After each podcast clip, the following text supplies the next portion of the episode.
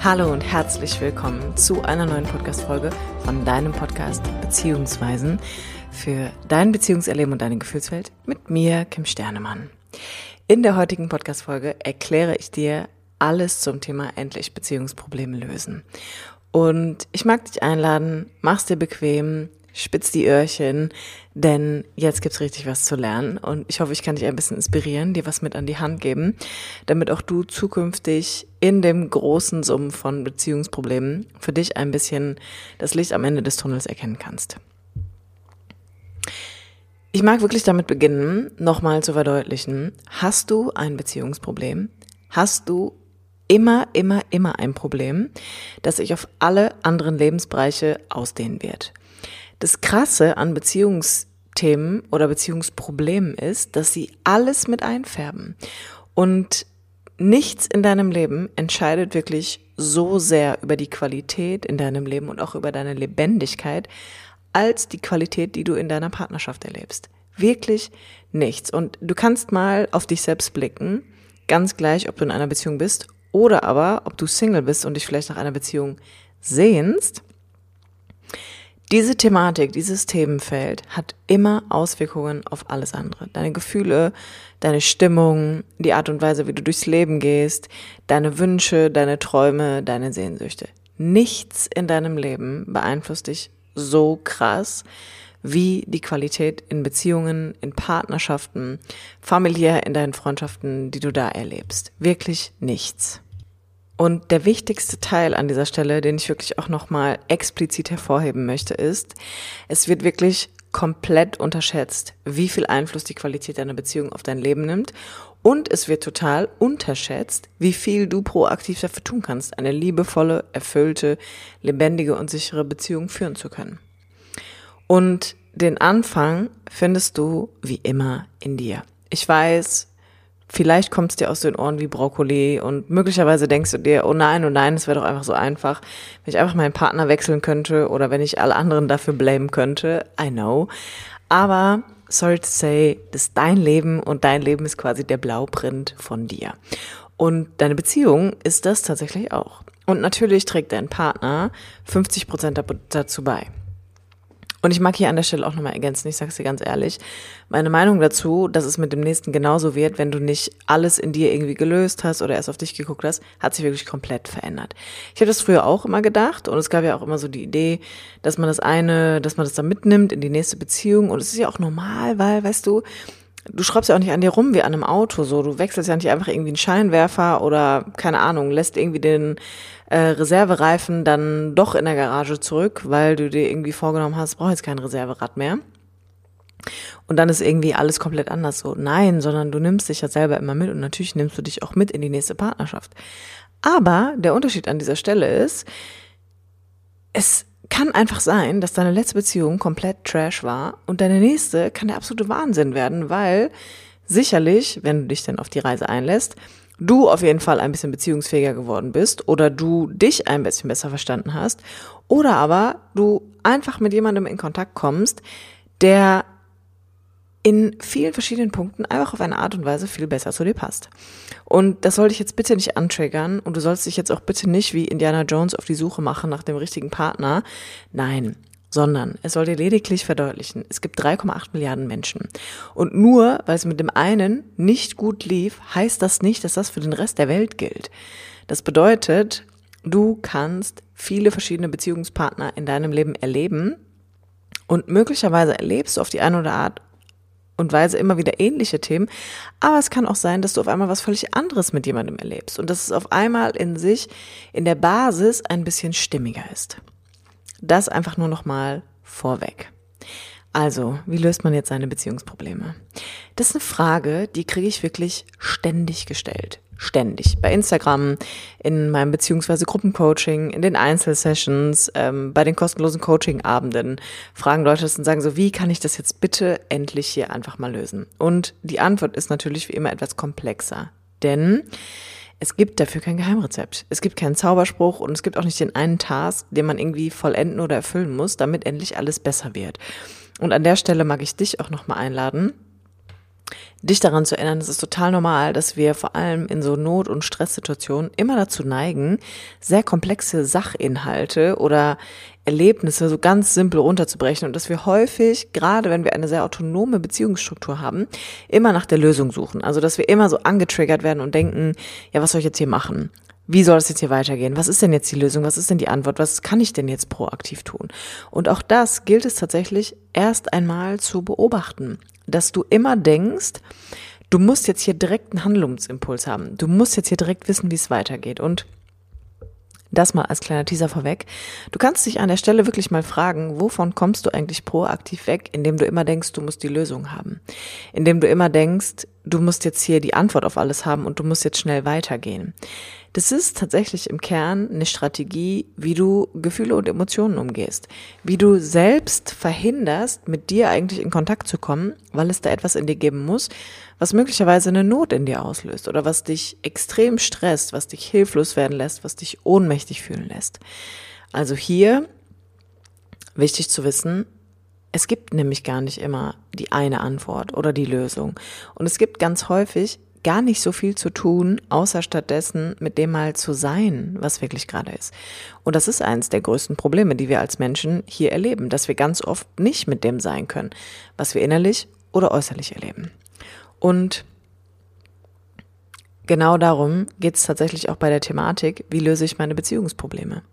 Ganz im Gegenteil zu diesem ständigen, ich muss jetzt hier irgendwie die Weisheit mit den Löffeln gefressen haben, ich muss jetzt hier wissen, wie es weitergeht, ich muss die Antwort haben, gilt es wirklich zu verstehen, dass der Moment, wo ein Problem entsteht, immer der Moment der Entwicklung ist, der Moment der Bewusstwerdung und der Moment, wo sich die Lösung eigentlich schon offenbart, wo dein Problem seine eigene Lösung schon beinhaltet.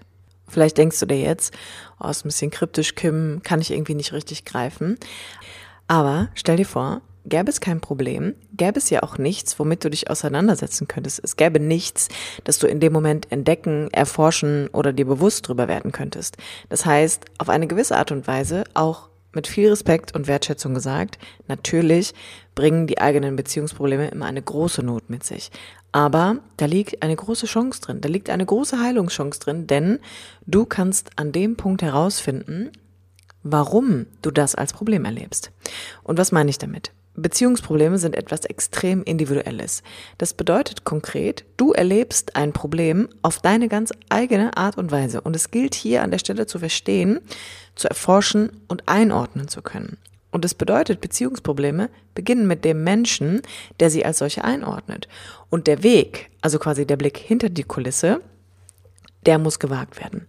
Denn die Ursache gilt es zu erforschen deines Problems und die Wahrnehmung davon. Das heißt, mir muss einfach erstmal klar werden, was erlebe ich hier eigentlich als Problem und was beinhaltet dieses Problem? Wie, wie fühlt sich das für mich an? Wie erlebe ich mich da drin? In welche Stimmung bringt mich das? In welchen Modus komme ich danach? Ja? Beispielsweise, wieso ärgerst du dich immer wieder darüber, dass dein Partner dir nicht im Haushalt hilft? Wieso verzeihst du ihm möglicherweise Seitensprünge? Wieso schreit ihr euch an? Wieso habt ihr ständig Konflikte? Das heißt, das sind ja erstmal nur so klassische Problembeispiele von Paaren, die im Kern noch nicht erforscht haben, was eigentlich da drunter liegt. Und der Weg ist nicht immer, ich, äh, ich mache das alles nicht mehr mit und bin weg. Ja, das ist nur eine Möglichkeit, das zu handhaben. Und es ist ja spannend, dass es da Menschen gibt, die einfach die Flucht ergreifen und abhauen oder aber die permanent in den Kampfmodus gehen. Das heißt, der erste Punkt, der dir hilft, deine Beziehungsprobleme zu lösen, ist die Selbsterforschung. Du musst erst einmal herausfinden, was erlebst du als Problem, was triggert dich, was ist dir immer wieder zu viel, was fehlt dir, was ist das eigentliche Problem im Problem. Also was ist die Wahrnehmung des Problems auf deiner Seite?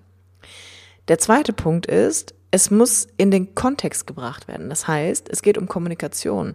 In einer Partnerschaft bedarf es einer offenen und ehrlichen Kommunikation darüber, was beide Parteien erleben. Und das ist tatsächlich schon das größte Problem in Beziehungen. Denn ich gehe davon aus, dass jeder Mensch eine Form von Bindungstraumata erlebt hat. Natürlich mit unterschiedlicher Intensität oder Extreme auch.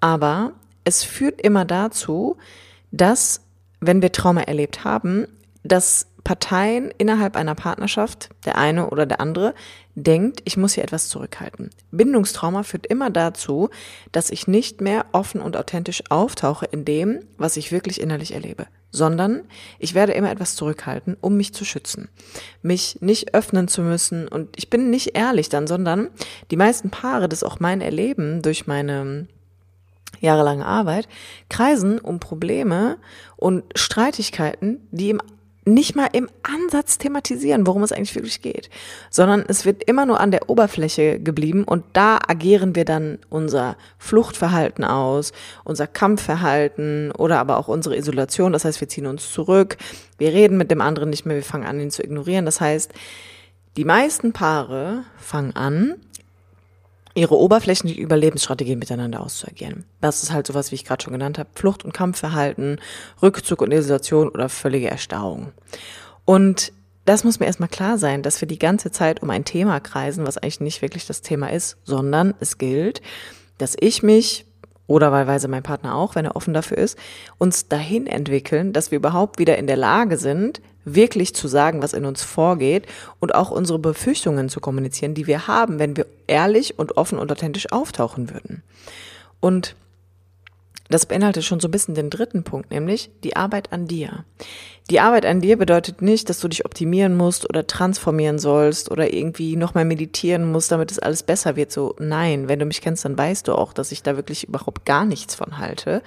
Sondern das, was Menschen in Beziehungen brauchen, ist, dass sie anfangen, neugierig und offen und erforschend sich selbst kennenzulernen. Und damit meine ich konkret ihre Gefühle erforschen. Dass sie das erkunden, um das, was es wirklich geht in Beziehungsproblemen. Denn Beziehungsprobleme bringen immer einen Teil der eigenen Kindheit mit, weil Erwachsene reproduzieren miteinander in ihren heutigen Partnerschaften immer ihre Kindheit.